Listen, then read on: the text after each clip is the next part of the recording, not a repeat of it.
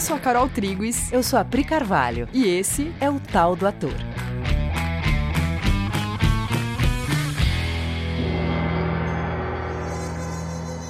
E aí, galera? Oi, gente! Tudo beleza? Como vocês estão? Caras, vamos lá. A gente tem um tema mó legal pra gente conversar aqui hoje, que é, na verdade, assim, é um grande tema que a gente vai começar a falar dele hoje. Mas Muito provável a gente vai seguir falando dele um tempo, porque, porque ele é um tema grande, profundo, e também porque é uma coisa que eu e a Carol, a gente tem conversado muito, né? muito né? sobre isso. Sim. Gente, de fato, a gente fala sobre isso há 10 anos. Sim. Mas agora a gente garrou de falar disso sim. muito e eu acho que vocês vão entender por que, dado o contexto hum, atual. Sim. né? A gente partiu de uma, de uma pergunta que a gente, em conversa, em pesquisa, em estudo, a gente vem tentado responder essa, essa pergunta que a gente tem feito aqui entre a gente, que é quais são as posturas internas de uma pessoa que está comprometida com a mudança efetiva do mundo. Ou qual? qual as posturas internas de pessoas que estão comprometidas com mudanças no mundo. Você já parou para pensar que talvez as pessoas que atuaram no mundo em prol de mudanças compartilhem de uma postura de base que é comum a todas elas? Mesmo falando de pessoas que têm que estão ideologicamente em lugares diferentes, uhum. né? Mesmo, mesmo pessoas que não compartilham da mesma ideologia, elas têm uma postura base em comum, que é a, essa postura de sim, eu vou promover uma mudança no mundo. Sim, e a gente queria olhar para essas, para essas posturas, para essas características, né? Quais são elas? Quais são as bases disso? É, a gente até começou a olhar para isso no episódio Qual a diferença entre o Brecht e eu, onde a gente começa a falar muito sobre interesse pelas pessoas.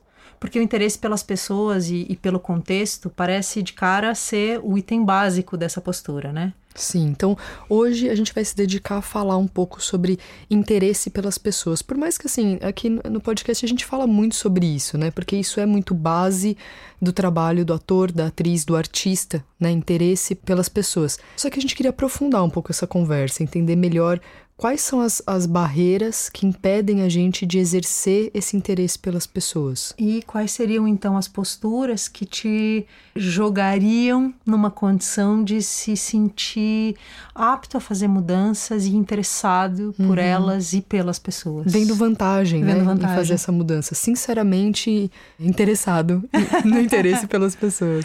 É louco, né? Porque Bom, é assim, vamos, vamos olhar para um primeiro aspecto disso, então. Bora. Que, que pareceu para a gente um bom lugar para começar, que é aprofundar esse aspecto interesse pelas pessoas. Quando a gente fala disso, né, desenvolver o interesse pelas pessoas, parece que está rolando uma cobrança, né? Uhum. Parece que a gente está cobrando de você, olha, você precisa se interessar pelas pessoas. O que a gente está falando de uma obrigação. Mas é que não é nada disso. Tem muito mais a ver com você dando vazão a você mesmo. Se tem uma dívida, se você está em dívida com alguma coisa, essa dívida é com você. Sim, essa dívida vem da sensação de eu não estar dando vazão para uma coisa que é verdadeira em mim, é honesta em mim e eu não estou exercendo essa coisa, né? Parece que aquela trava de segurança, de ai, eu poderia ir mais, tem uma coisa que eu sinto que eu poderia estar tá colocando aqui, que eu poderia expressar aqui e eu fico travando essa expressividade natural em mim, e aí fico com uma sensação de dívida comigo mesmo, né? Por eu não estar tá exercendo uma coisa que eu acredito. Sim. A gente vai falar de algumas coisas, posturas, crenças, que te atrapalham então de exercer vontades que são suas e que são muito profundas e que, como a Carol falou, ficam abafadas ao ponto de às vezes ficarem até inconscientes, uhum. de você nem perceber que sente, que até que um pequeno incômodo que você sente é no fundo essa vontade de expressividade e de relacionamento que você está travando. Sim. Então a primeira coisa que precisa sair da nossa cabeça definitivamente para a gente entender isso é que a gente é sozinho. A gente não é sozinho. Você não é sozinho. Não é você sozinho dando conta de tudo e o outro é um fardo. É mais uma outra coisa que você tem que dar conta. Sim, porque aí senão fica muito esquisito, né? Me interessar pelo outro parece que é uma coisa, mais uma coisa para eu dar conta na minha vida. Mais um agora. item na sua agenda, né? Sim. Mais um item das, da, da, lista de tarefas, né? Sim. Fiz o mercado, consegui pagar os boletos, fiz tudo certinho, agora eu ainda preciso me interessar pelo outro. Não, isso é uma, é uma cabeça que sozinha, olhando para um mundo externo, como se eu tivesse que dar conta dele, senão ele me engole. Né? Então a gente precisa mudar essa postura de achar que a gente é um ponto de solidão no universo sozinho, desconectado, tendo que dar conta de tudo. Percebe que isso, na nossa cultura, ela tende a nos contar que as coisas são assim. Isso não é um problema individual. Eu penso assim, você pensa assim. A gente está inserido numa cultura que trabalha muito com essa ideia. Por mais que a gente fale de comunidade e tudo, na base da cultura tem a informação de que cada um cuida da própria vida, cada um tem que dar conta da própria vida. Só que dentro da própria cultura assim, isso já é incongruente, porque uhum. daí você vai ter informações sobre comunidade, sobre família, desejos muito fortes de parcerias. Então a gente fica trabalho trabalho. Muitas vivências que a gente vai tendo e você vai percebendo que a sua realização, que o seu fazer, ele tá sempre ligado ao outro, né? Sempre. Você quer realizar qualquer coisa, você quer colocar uma lâmpada na sua casa.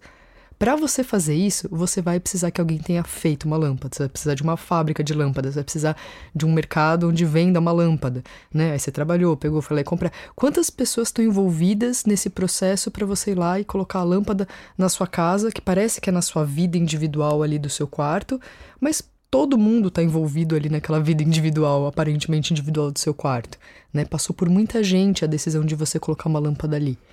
Então fica uma confusão, né, sobre eu tô sozinho, eu tenho que dar conta das minhas próprias questões, pagar as minhas próprias contas, lidar com os meus próprios problemas, eu tô em comunidade. Parece que a gente fica num lugar muito desconfortável de não conseguir entender de fato como isso se dá na verdade, na realidade. A gente está inserido numa cultura que nos dá informações às vezes incongruentes, inclusive nos coloca desejos incongruentes de uma autorrealização, de um pódio solitário, mas a, a gente também sabe, a cultura também sabe que você precisa estar com o outro. Então a gente fica confuso e meio não sabendo como qual a medida certa de cada coisa.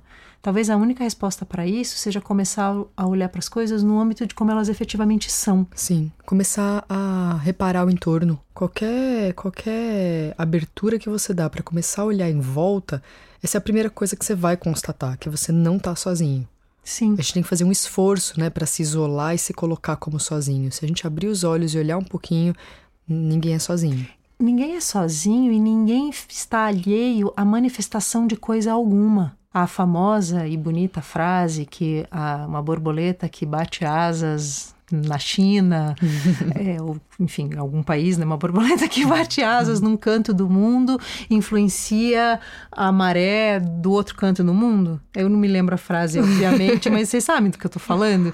A gente sabe, inclusive, no nível da ciência, que tudo influencia tudo que tudo é um caldo interligado, uhum. que nada está sozinho, isolado, é, sem sofrer influência e sem influenciar, nada está se sustentando sozinho. Quando a Carol dá o exemplo da lâmpada, de fato ela está falando de como as coisas são. Tudo depende de tudo. Tudo uhum. depende do entorno. Então, nós estamos de fato absolutamente ligados e, e em troca constante. Tudo afeta tudo. E nessa postura de você se interessar pelo outro, é uma postura onde, você vai encontrar parceria, né? Uma postura entre iguais. Quando você vai na direção do outro com interesse, é sempre no interesse de encontrar ali um igual, um parceiro. Não é se interessar por alguém que você tem que dar conta porque essa pessoa é menos ou ela é mais frágil, né? Ela não tem alguma coisa que você tem, de alguma maneira ela é pior, né? Hum. Não é isso que é se interessar pelo outro, de fato. Se interessar pelo outro também não é manter um olhar utilitário sobre o outro. Sim. Eu, eu tenho interesses por você porque afinal de contas eu gostaria que você me desse um beijo. Uhum. Ou eu gostaria que você me desse um emprego ou eu gostaria que você me atendesse bem, Sim. porque eu tenho expectativa de ter um bom jantar. Isso é, não é interesse pelo outro, isso é estabelecer uma relação utilitária, que não é um pecado, é só.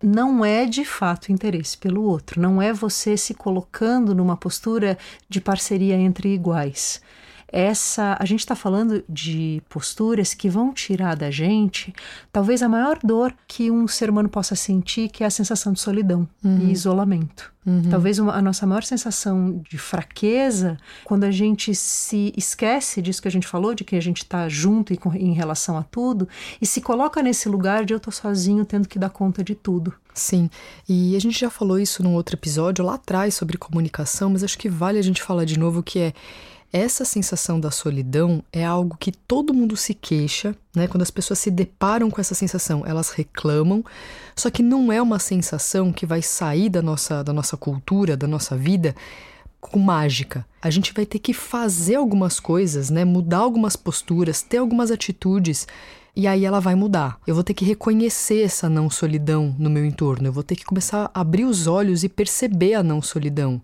me abrir para relacionamento e viver a não solidão. Né? Ela não vai sair de dentro de mim do nada, minha carência, minha solidão, minha falta. Né? Isso que você está falando é absolutamente importante. Tem a ver com o nosso episódio do começo do ano, que é Seja Você a Mudança que Você Quer Ver no Mundo, uhum. porque assim você vê, sei lá, TEDx, palestras, muitas pessoas falando sobre o problema da solidão, da sensação de isolamento como Sim. a grande dor humana é, atual, uma, uma epidemia de solidão e pessoas deprimidas. E a gente vai ter que se quiser ver uma mudança no mundo, começar a cultivar posturas que sejam diferentes disso. Vai, não vai dar para ficar falando sobre isso e não achando que é você que vai fazer mudanças. É, porque não tem como arrancar isso de alguém, né? Eu tô sentindo isso, putz, posso receber muita ajuda, né? Mas tem uma mudança de postura, né? Tem um fazer diferente, tem um fazer contrário a isso, né? Que vai por outro caminho e me dá um norte. Sim. Né? Então a gente está querendo muito falar dessas, dessas posturas aqui, para a gente conseguir fazer elas. Então a gente começou primeiro identificando que você não está sozinho. Isso precisa ser admitido, levado em consideração. Quando a Carol fala, né, a gente vai ter que fazer diferente, a gente vai ter que mudar essa postura, porque isso não pode ser arrancado de alguém, é que, assim, cada um de nós que tem que começar a considerar esse dado de que nós estamos interligados e nos afetamos mutuamente. Isso é assim não é diferente disso. É, isso não é uma teoria, né? Inclusive, as grandes mudanças que a gente percebe que vão ter que acontecer no mundo, né? A gente olha um pouco para o mundo, você já percebe que tem bastante mudança para acontecer e tá acontecendo e vai acontecer mais. Isso aqui tem que ser uma premissa que a gente é interligado, que a gente é tudo uma coisa só, tem que estar tá muito nítido na nossa cabeça para as mudanças acontecerem, as mudanças efetivas acontecerem. Mas aí assim, que eu percebo isso? Como que eu percebo de fato que eu não sou sozinho? Porque se eu venho de uma tradição cultural que ainda martela esse dado na minha cabeça, como que eu vou gerar essa abertura? Como que eu vou perceber diferente se eu tenho percebido um isolamento em certa medida e uma necessidade de dar conta de tudo sozinho. Como muda isso sem parecer que eu estou ingênuo e me vulnerabilizando nesse movimento, né? Parece que você está mais defendido, né? Se você está, bom, pela, já que eu estou só, né? Pelo menos vou garantir aqui que eu estou sozinho, dando conta das minhas coisas. Deus o livre abrir mão desse pequeno forte que eu fiz para mim. Uhum. Como dar um passo sem parecer que ele pode gerar uma fragilidade ou uma perda? Bom, eu acho que a primeira coisa que você pode fazer é perceber agora, agora em volta de você, todos os elementos no seu cenário, eles carregam em si a presença de alguém, a presença da vida de alguém. Então você deve estar olhando para objetos, é, móveis, paredes. Talvez até pessoas. Talvez até pessoas. Mas mesmo que sejam objetos ditos inanimados, eles foram feitos por alguém. Eles contêm a vida de alguém neles. Eles estão ali. Você não está num vácuo, uhum. num zero, sozinho. Você agora está usufruindo de vida. Uhum. Mesmo que você esteja num ambiente sem uma plantinha, que é o que a gente né, notoriamente vai chamar de viva. Uhum. Repara, repara os sons que tem em volta de você agora. Quantos barulhinhos, Quantos sons estão acontecendo mais perto, mais longe, que te contam a presença da vida em volta de você?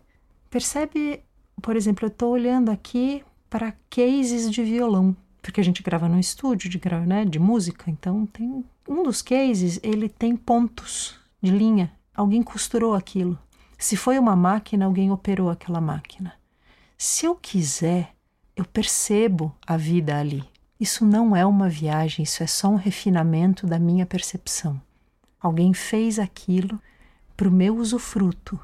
Se eu perceber isso, eu entro, eu abandono a postura de solidão e falta e entro em postura de recebimento e usufruto. É por isso que nos treinamentos de artistas, né, treinamentos ligados à espiritualidade, é muito treinado a percepção do que está acontecendo ali, né? De tudo que está sendo oferecido para você, as coisas que estão em diálogo com você, te propondo troca, te energizando, te oferecendo. É o oposto de você sozinho na sua cabeça, sentindo faltas, achando que você tem que dar conta de tudo, tudo isso que a gente estava falando. Você tem que se inserir, percebe? Ou melhor, você já está inserido. Você tem que tomar consciência de que tem um ambiente em torno de você que te oferece elementos, sejam quais forem esses elementos te são dados elementos, te é dado, te, coisas te são oferecidas agora, tanto que você está vivo agora. No mínimo, a vida está te sendo oferecida agora. Sim. gente, dá pra ver, né? O que a gente tá falando zero viagem, né? Uma coisa muito perceptível. Inclusive, né, quando a gente começou a falar desse, desse assunto, a gente falou, putz, o artista, né, a atriz, o ator, eles vão trabalhar muito com contemplação. Né? É impossível é, dissociar uma coisa da outra. Você, transitando no mundo, trabalhando com arte, vivendo a arte, sua percepção tem que estar tá aberta e contemplativa como uma ferramenta de você perceber o contexto, se inserir nesse fluxo da vida e trazer uma correspondência disso que você está vendo num formato artístico né? Numa música, numa peça, numa interpretação, em qualquer coisa que você for colocar ali expressar, você tem que estar em contato com algo que você está contemplando sobre a vida, né? Para trazer isso para se manifestar em algum formato. Então a sua, a sua contemplação ela tem que estar aberta. Sim, por exemplo, você entra num mercadinho. Aí tem um mercadinho, tem uma estrutura construída na qual você está inserido né? Você não está no zero, você está no mercadinho. Mercadinho que foi construído por alguém, é abastecido por alguém, tá, é, é de alguém, né? Está sendo administrado por alguém, está sustentando, inclusive, né, financeiramente a vida de alguém. Você, enfim, você, você não está no zero, sabe? A coisa básica de identificar as estruturas presentes no teu contexto, os recursos presentes no teu contexto, para aí poder então identificar uma demanda quando a gente fala se inserir, é no prático mais básico. Uhum. Já tem um mundo de coisas construídas para você se inserir. Mas você percebe quando você entra no mercadinho, você entra para comprar suco de uva? Aí você vai e você não vê nada disso, você fica alheio a tudo isso que está presente, ou melhor, isso não te importa agora. Agora dane-se isso, agora eu quero suco de uva. Aí, se tiver uma pessoa no corredor, do, teu, do corredor do suco, ela é um atrapalho para você, porque ela está na frente do suco de uva. Então tem uma vida ali, uma pessoa que podia talvez te oferecer qualquer tipo de experiência fora da tua própria cabeça, mas agora ela é um atrapalho, porque ela está na frente do suco de uva. Cara, isso, isso que a Pri tá falando, eu acho que é a grande chave aqui desse episódio, porque a gente tá falando sobre a relação utilitarista com o mundo, né, a minha forma de transitar, usando as coisas para coisas específicas que eu tô na minha cabeça precisando e saio perseguindo essas coisas, ou uma visão contemplativa de degustar tudo o que está acontecendo ao meu redor e perceber esse fluxo da vida. São duas formas de transitar pelo mundo que elas são opostas, uma anula a outra. Se eu tô utilitário, e no mercadinho é muito legal esse exemplo porque é fácil de ver, né? Quem nunca entrou no mercado precisando comprar uma coisa e não viu nada do que estava acontecendo em volta? Né? Tanto que você entra no mercado, é engraçado, você lembra das prateleiras, você lembra da estrutura do mercado, mas você não lembra das pessoas. Mesmo que tivesse cheio o mercado, você não sabe que rosto aquelas pessoas Nossa, têm. se tiver cheio para você é uma desvantagem, porque Sim. são pessoas entre você e as coisas. Sim, o que você quer é a coisa. Então você tá ali utilitário pela coisa, então a pessoa tá te atrapalhando, né? Mercado, shopping, loja, né? É muito fácil ver essa postura utilitária acontecendo. Essa postura, ela te não te gera riqueza riqueza criativa, né? Riqueza de não, não te gera prazer, não. não. te gera sensação de riqueza, te gera é, fechamento. Fechamento. Ela é árida. Ela é. gera falta. Parece que assim, eu preciso fazer isso aqui, que quando acabar isso aqui, aí eu vou viver para ser feliz, para gostar. Mas agora não, porque eu preciso comprar o suco de uva. Exatamente. Então eu preciso entrar no mercado rapidinho, ir lá naquela prateleira e pegar o meu suco. E aí, durante esse, esse foco fechado numa coisa específica, onde eu tô sendo utilitário com aquele mercadinho e com aquelas pessoas, parece que eu não tô vivendo, sabe? Eu dou um passo para fora da vida, de entrar vivendo no mercado, olhar para as pessoas vivendo, pegar o suco vivendo, né, considerar aquela estrutura vivendo. Eu me retiro, fecho o meu foco e vou correndo atrás de uma coisa utilitariamente. É por isso que a gente fala que essa é uma postura que fomenta uma sensação de falta. Tava lembrando que esses dias a gente fez uma preparação de ator. Eu estava lembrando que a gente fez esses dias uma preparação de uma atriz que ia fazer um teste. E como é bastante comum, é uma atriz que apesar de saber, é, assim, ter, ter treino para poder dar conta daquilo, ela está muito preocupada de meu Deus, como é que vai ser, né? Como é que vai ser? Como é que vai ser? Será que vai ficar bom? Será que não vai ficar bom? Será que eu vou conseguir o trabalho? Será que eu vou conseguir o trabalho? Será que eu vou conseguir o trabalho? Está muito forte na cabeça dela. E aí a gente estava contando para ela que assim, você percebe que tá tudo bem com você agora?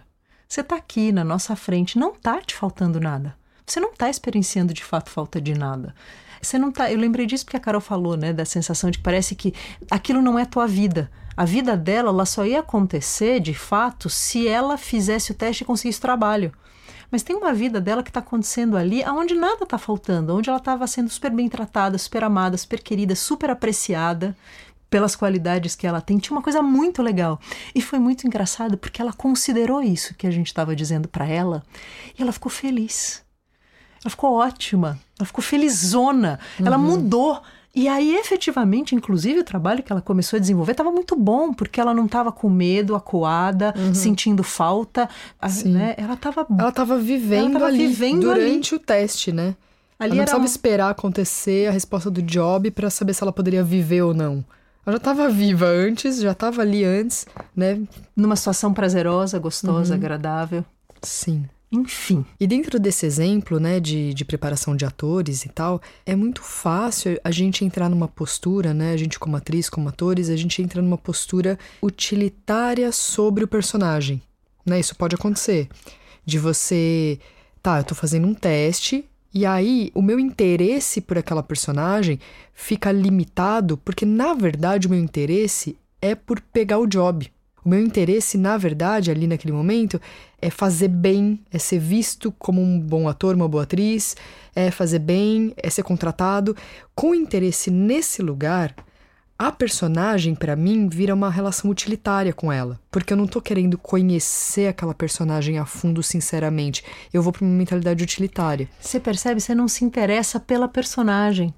É um movimento de autotraição, porque se você escolheu ser ator, você adora personagens. Sim, sim. Você gosta de um bom personagem e poder fazê-lo com tudo. De dentro, né? É, é, um prazer que você tem, tanto que é a profissão que você escolheu. Esse exemplo é maravilhoso. Uhum. E aí você se furta, você se priva de fazer isso, porque você deixa entrar essa preocupação com a sua própria sobrevivência, com você pegar o trabalho. Esse exemplo é ótimo porque ele mostra que não se trata de uma coisa de certo ou errado, bonito ou feio. Se trata de não se dar a permissão para fazer uma coisa que você quer, que é se interessar pelo outro. Aí você para de se divertir também, né? É muito Sim. louco que a gente vê que, puta, a pessoa ama fazer isso, ela pira, ela gosta entra a preocupação do, do, fazer bem, do ser aceito, do job, ela perde a, o frescor que faz ela fazer bem de verdade. Total. Né? Ela fica autocentrada, porque ela está preocupada com ela, com as deficiências que ela acha que ela tem, uhum. com as preocupações que ela tem, ela sai do presente.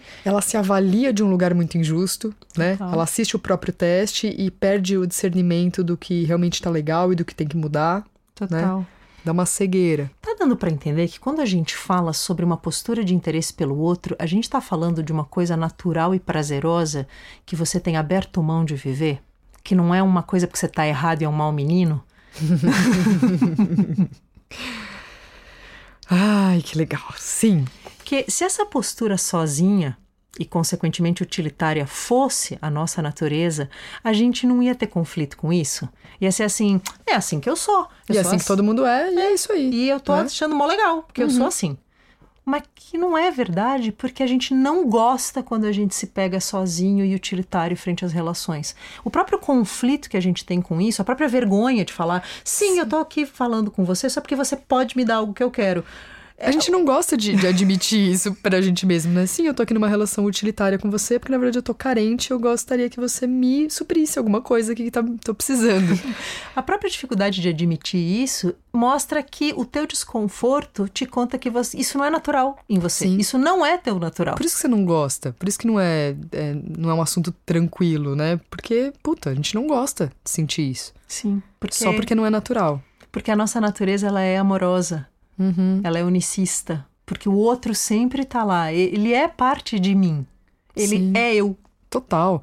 E o nível de prazer que você sente quando você volta o seu olhar para o outro, né? Para realmente olhar para a personagem de verdade, querendo entender de verdade, quando você olha para o outro de verdade, querendo fazer pelo outro, é um nível de prazer e de alegria que aí sim você se reconhece mais fazendo uma coisa que tem a ver com você, um lugar onde você não se sente se traindo você sente que você está atendendo a você. Quando você atende a alguém, o teu nível de prazer é tanto que você se sente atendido. Uhum. E quando a gente não faz isso, a gente se sente tolhindo a nossa própria expressividade, né? Tolhendo. Tolhendo, tolhendo, que palavra difícil, tolhendo a nossa própria expressividade, né? Tipo, o meu natural seria me interessar por você e você ser o foco da minha mente para eu poder te atender em alguma coisa que você estiver precisando, né? Pra gente fazer parceria aqui. Só que aí, que eu tô mais preocupado comigo e me recolho, eu, eu me sinto tolhido na minha expressividade. Só que não é que o outro faz isso comigo. Eu faço isso comigo mesmo. Eu fico tolhendo a minha própria expressividade. Eu fico escondendo de mim os meus reais desejos de estar com o outro, de viver com o outro, bem com o outro, servir o outro e ver uma unidade entre a gente, fazer essa parceria, né? Eu me furto esse direito. Total. Total. Aí é... o tolimento que eu fico sentindo, eu projeto nos outros, né? Eu fico achando que o Sim, outro. O mundo está me tolhendo. O mundo está, o mundo me, está me obrigando a lutar o tempo todo para é. conseguir o que eu quero. Só que eu mesmo tô fazendo isso, né? Não tô me colocando do jeito mais amoroso que pode ser. É, me utilizando de tudo. Uhum. Né? Para compor com tudo e uhum. levar a coisa para frente o mundo, o processo de todos para frente. É louco porque quando visto dessa maneira, você entende que pessoas como Brecht, Martin Luther King, é, Gandhi, que a gente falou aqui no outro episódio. Gandhi, é, todas essas grandes né, pessoas que a gente tem como grandes pessoas admiráveis que devotaram a vida ao outro, eles não são heróis nesse sentido de, nossa, eles fizeram uma coisa muito difícil e muito dolorosa. Não, eles entraram em contato com uma coisa absolutamente inata e eles se deram permissão para viver desse jeito. Eles sim. não aceitaram o tolimento da sua própria natureza. Sim, sim. Eles se deram permissão para viver em função de algo muito honesto dentro deles que deu que dá sentido à vida, né? Olhar para fora e fazer o que é mais honesto em você, que é amar o outro, amar a si mesmo e o outro, a si mesmo no outro, né? Porque isso não tem uma separação, né? A gente fala o outro, mas não tem essa, essa, essa divisão. Total. E esse é o tipo de coisa que vai precisar ser treinado. Essas duas pessoas aqui que vos falam. a gente mesmo, no caso. Treina, nós treinamos isso há bastante tempo. Sim. Por isso que a gente sabe que nós não somos pessoas diferentes que nasceram com esse maravilhoso insight. Não. Isso é fruto de bastante treinamento, de pedido de ajuda recebimento e aceitação de ajuda e treino. Sim. E aí nesse treino tem uma coisa que a gente percebeu que é a felicidade, né? Todo mundo busca felicidade. Só que a felicidade você só encontra quando você percebe que a sua vida é uma só com todo mundo e que enquanto todo mundo não tiver conectado a essa, a essa felicidade, vivendo bem, você não terminou o seu trabalho. Você não vai ser feliz sozinho. Não dá para fazer isso. Eu aqui, pleno, feliz, sozinho, sem as, com o entorno não bem.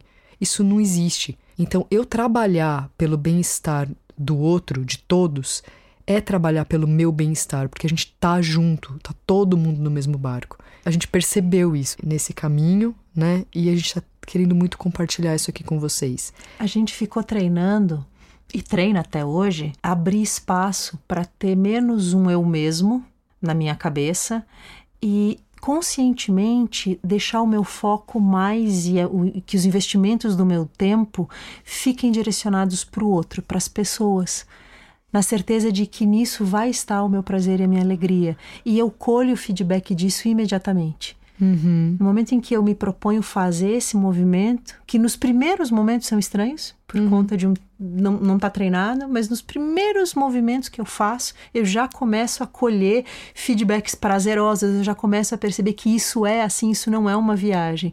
Eu fiz, eu coloquei a cabecinha para fora, né, da minha toca, do meu isolamento, eu fui, olhei para o outro, quis receber o outro, quis né, quis gozar da presença do outro, imediatamente uma coisa se acende em mim e no outro. Eu queria que vocês vissem a cara da Priscila falando isso, gente. Coisa mais linda. E, e, isso é o tipo de coisa que precisa ser é, experimentada, sabe? Porque aí você começa a sentir um novo sabor mesmo. É um, é um outro jeito de, de viver, sabe? É um outro jeito. A roda começa a girar para um outro lado. É um outro jeito de viver. Aí você experimenta, aí você sente o gosto disso, aí você gosta. Aí você quer mais disso, aí você faz mais disso porque você gostou. E aí você tá chorando? Não. é que você é muito legal, Carol. Vocês não sabem o que é Carol na minha vida. uma pessoa que me ajudou nisso foi a Carol. Fofinha. Então, entendeu? É bom, gente. Isso tudo é muito bom. o Cauim até tem uma música, né, que ele fala: a gente sente, a gente curte, a gente faz, se a gente curte, a gente faz cada vez mais, né? E aí a gente vai curtindo e mudando o mundo. Sim, por ser uma referência dessa nova postura, que as pessoas começam a ver que você tá bem, você faz isso e não tá perdendo nada, né? Você olha para fora, ajuda, faz tudo, se entrega na, na vida, nos relacionamentos e você tá sempre bem. O que que tá acontecendo? O que, que é isso? Você num fluxo de troca entre Sim. parceiros iguais. Para de sentir as carências, né, que os humanos sentem. Você começa a se dar, né, e você dá amor recebe amor, entrega, e as pessoas começam a entender que existe uma outra coisa para ser vivida e que elas vão ter que se engajar nisso e entender como é que faz. E, e é, é isso. Pratiquem, se deem permissão. Sim. Inclusive, a gente vai ter uma aula experimental aqui no Teatro Adulto, que a gente trabalha muito todos esses conceitos, né, que a gente está trazendo aqui. A gente trabalha isso usando o teatro, que a gente vê no teatro uma poderosa ferramenta para o entendimento disso tudo. Então, a gente vai ter uma aula experimental do Teatro Adulto dia 6 de fevereiro de 2021 chega aí uma aula gratuita experimental para você experimentar. Online, totalmente online. Entra no site coexiste.com.br barra teatro, a inscrição tá lá. É para qualquer pessoa que queira se envolver nessa conversa toda que a gente tá tendo. Tá bom, amores? É isso. Beijo. Até semana que vem.